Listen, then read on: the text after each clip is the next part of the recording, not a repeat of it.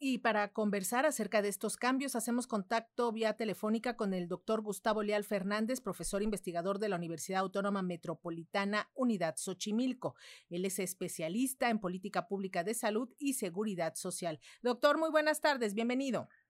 Qué gusto de saludarlos. Muy buenas tardes a sus órdenes. Extinguir al INSABI y traspasar sus funciones al INS Bienestar ¿Nos estamos alejando o acercando a la universalidad del sistema de salud en México? Sin lugar a duda que nos estamos acercando. Es una decisión oportuna en forma, en tiempo, en la medida que el INSABI es el primer intento que levantó la cuarta transformación frente a la también muy afortunadamente extinción del peor programa sanitario que hemos tenido en México, que es el Seguro Popular, ¿verdad? Ahora bien, el INSABI desde su nacimiento enfrentó serios problemas de implementación, de diseño, se encontró además con la pandemia y eh, hay que considerar que esta decisión que está tomando tiene ahora de fondo, como señaló oportunamente el secretario de Gobernación en la mañanera de hoy, ustedes lo acaban de reproducir, pues el nuevo intento que es el programa IMSS Bienestar, ¿verdad?, que está conduciendo eh, sobre Robledo desde el propio Instituto Mexicano del Seguro Social.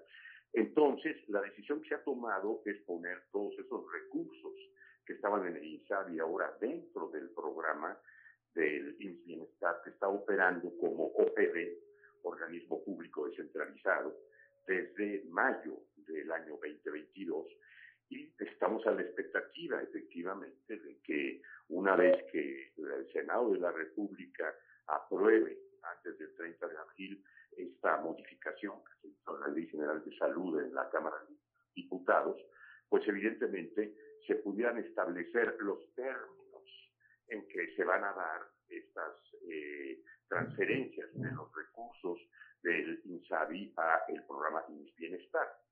Eh, cuando se ha promulgado este cambio, habrá 90 días para que se establezca esta ruta y mientras tanto, pues lo que tenemos es que hay que considerar que sí se camina en la ruta de la, universidad, eh, de la universalidad hacia este OPD y bienestar, pero como decía, tendremos que esperar los términos, eh, sobre los cuales ahorita no se puede decir mucho porque no los conocemos.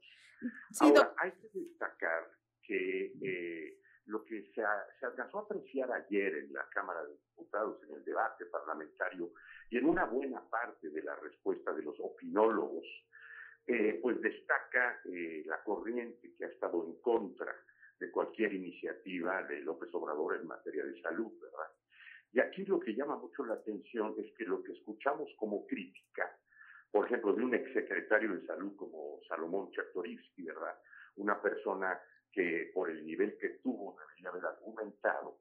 Lo único que hemos escuchado es una descalificación diciendo que esta desaparición del INSABI pues representa directamente el reconocimiento de que hubo un fracaso.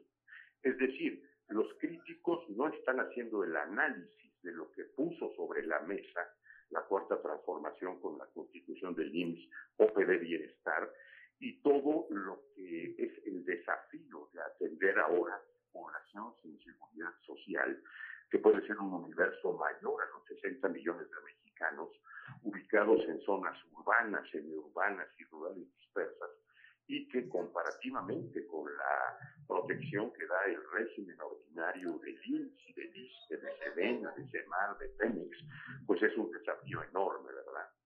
Entonces podemos decir que la decisión es correcta, oportunada, oportuna, pero que el debate sigue estando en la lona, porque lo que hay es una descalificación antes de hacer el análisis que les estoy exactamente haciendo ahorita.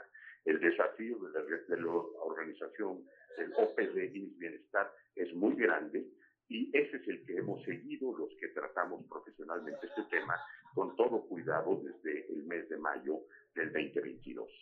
Oiga, doctor, y de alguna manera ya nos está explicando usted eh, que, bueno, el IMSS Bienestar será esta institución encargada de prestar atención sanitaria gratuita a todas aquellas personas que no tengan seguridad social, pero ¿hay los recursos humanos y materiales para este propósito? ¿No se sobresatura de alguna manera también las funciones del IMSS?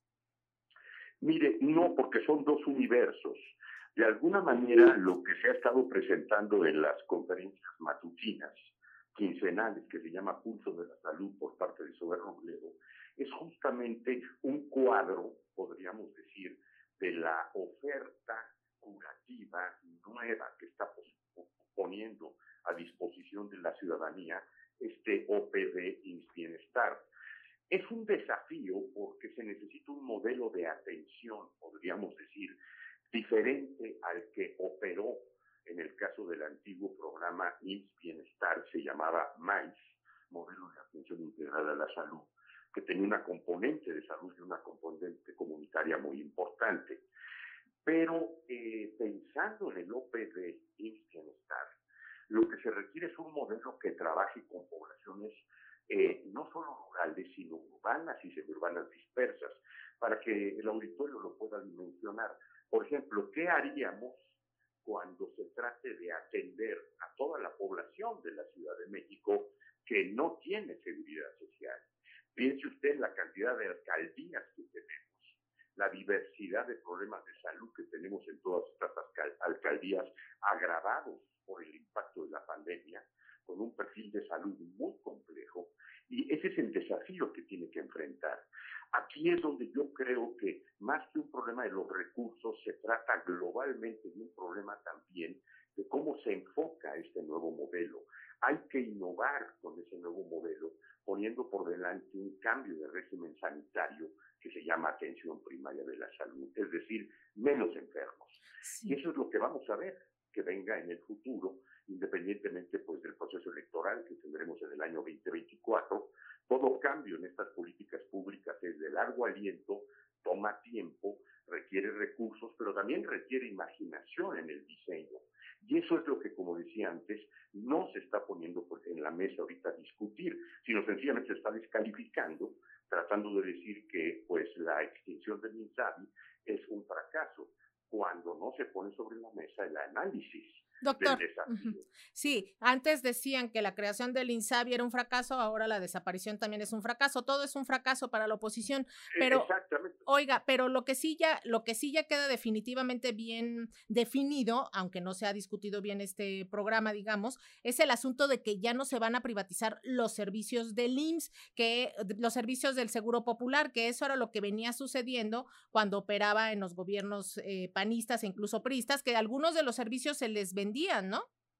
Claro, sí, en ese sentido se avanzó mucho. Los cuatro años que trajo la cuarta transformación pusieron un dique de contención a ese proceso privatizador descarado en todo el sector salud.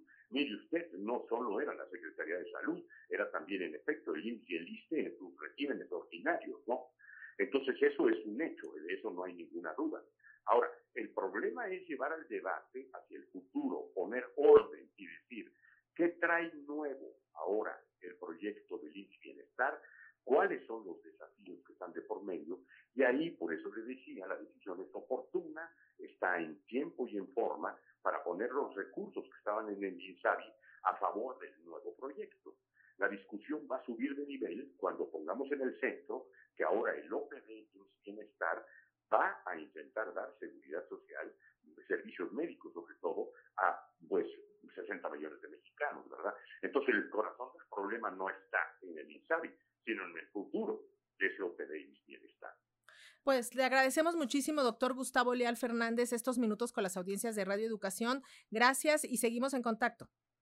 Gracias a ustedes. Muy buenas tardes. Gracias. Hasta luego. Escuchábamos al doctor Gustavo Leal Fernández, profesor investigador de la UAM Xochimilco, especialista en política pública de salud y seguridad social.